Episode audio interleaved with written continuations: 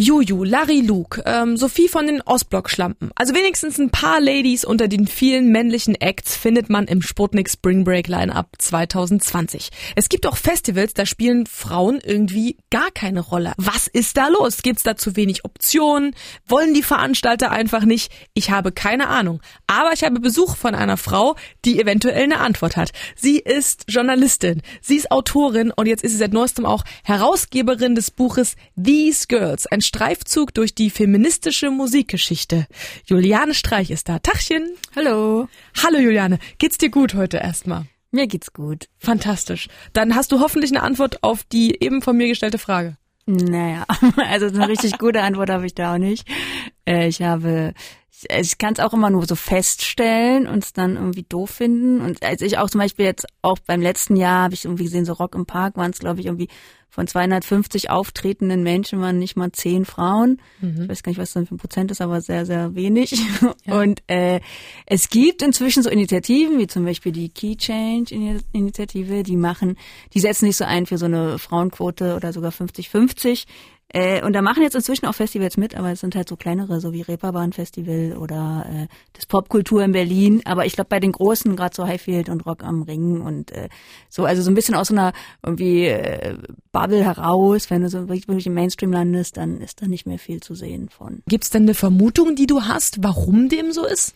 Ähm, ja, also die Vermutung ist natürlich vorrangig, dass das ganze Business so männerdominiert ist. Also wenn du so wenn schon die Booker männlich sind, wenn die Journalisten männlich sind, wenn die anderen Bands männlich sind. Also also beim Booker wäre es dann so, okay, der bookt dann halt irgendwie seine Kumpels. Oder die, die Band, die unterwegs ist, nimmt dann halt auf Vorband auch ihre Freunde mit. Irgendwie der Musikjournalist guckt dann auch nicht drauf, ob er jetzt wirklich genug über Frauen schreibt, sondern nimmt auch irgendwie die männlichen Bands, die er selber irgendwie cool findet. Und dann, und dadurch wird es so eine Schleife irgendwie und es wird auch, äh, deswegen wäre jetzt die Lösung, wenn das jetzt die nächste Frage wäre, oder ah, vielleicht so, so ein, ja, so, gib mal die Lösung. so ein Tipp, äh, dass man halt wirklich gucken muss, dass an allen möglichen Stellen schon irgendwie Frauen oder queere Leute oder einfach, oder von mir aus auch männliche Feministen sitzen, die aber darauf achten. Also die so ein bisschen das auf dem Schirm haben und merken, okay, wir haben jetzt hier diese ganze DJ, diese ganze Club nachgebucht und irgendwie ist da gar keine Frau dabei. Hoppala. Ja. Und dass sie dann sagt, ach, na dann gucken wir doch mal, ob wir nicht jemand finden.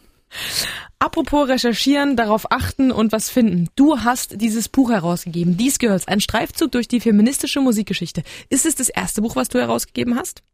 Ähm, ja. Zu dem, also ich habe schon mal ein Buch geschrieben über Neonazis.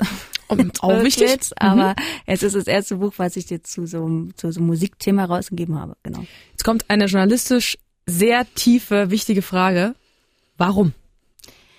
Weil es sich tatsächlich erstens anbot. Also die Idee kam mir, als ich irgendwie im Netz unterwegs war, dann habe ich so eine Liste gesehen bei Pitchwork oder so über die 30 wichtigsten weiblichen Punkbands. Und dann dachte ich, na, da könnte man doch auch mal ein Buch machen. Das sind doch viel mehr und vielleicht auch nicht nur Punkbands, sondern auch über, also so genreübergreifend.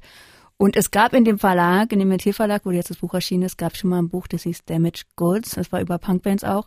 Und da wurden, war das ähnliche Konzept. Ganz viele Autoren schreiben über Bands und Musiker, die sie geprägt haben. Und wir haben das jetzt quasi das Konzept nochmal genommen und haben das aber jetzt über Frauenbands und äh, weibliche Musikerinnen und äh, ja, über so feministische Musik welche Frauenbands und welche weiblichen Musikerinnen genau beackert werden in diesem Werk, in These Girls, das besprechen wir gleich. Juliane Streich, die Herausgeberin und auch Autorin und auch Musikjournalistin, bleibt noch ein bisschen zu Gast. Sputnik Popkult.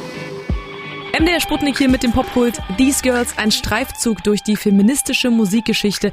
Das ein neues Buch, was nicht nur sehr cool aussieht, sondern sich auch sehr gut liest, was wir euch ans Herz legen wollen. Und heute besprechen mit der Herausgeberin und auch Autorin höchstpersönlich, Juliane Streich ist noch immer da. Tag nochmal. Hallo. Dieses Buch hast du ja äh, nicht selber geschrieben, haben wir schon gesagt, sondern rund 140 Texte wurden geschrieben von verschiedenen Journalistinnen und Musikerinnen, Fans und Freunden.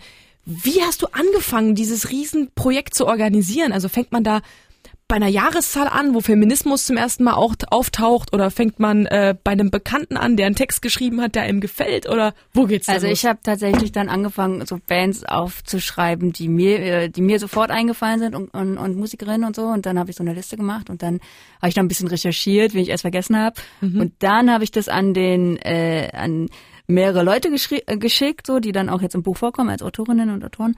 Und die hatten dann auch wieder selber noch ganz viele Ideen und so wurde das dann immer mehr. Vielleicht hätte ich die Frage auch schon vor ein paar Minuten stellen sollen, aber Feminismus, wie definierst du Feminismus? Ja, gute Frage. Ähm, es ist tatsächlich schwer zu definieren, finde ich immer. Also es ist natürlich eigentlich irgendwie eine soziale Bewegung, die für so Gleichberechtigung eintritt, würde ich jetzt mal so als ganz Ober, mhm. Oberdefinition sagen.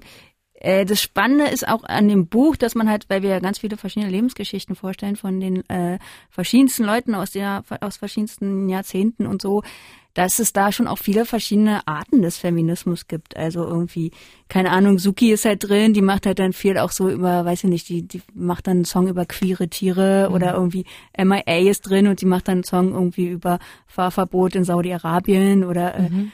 Nina Simone ist drin, irgendwie so von ganz früher. Und also es sind so ganz viele verschiedene Sachen. Amanda Palmer, die dann irgendwie über so Mutterzweifel singt oder über Abtreibung, also über so, so Themen, über die jetzt wahrscheinlich Frauen weitaus besser singen können als Männer. Also so, und das sind dann halt so ganz verschiedenste äh, Teile des Feminismus, wo man jetzt auch sagen kann, es sind auch gar nicht unbedingt alle Künstlerinnen in dem Buch, die wahrscheinlich von sich selber behaupten würden, dass sie Feministin sind.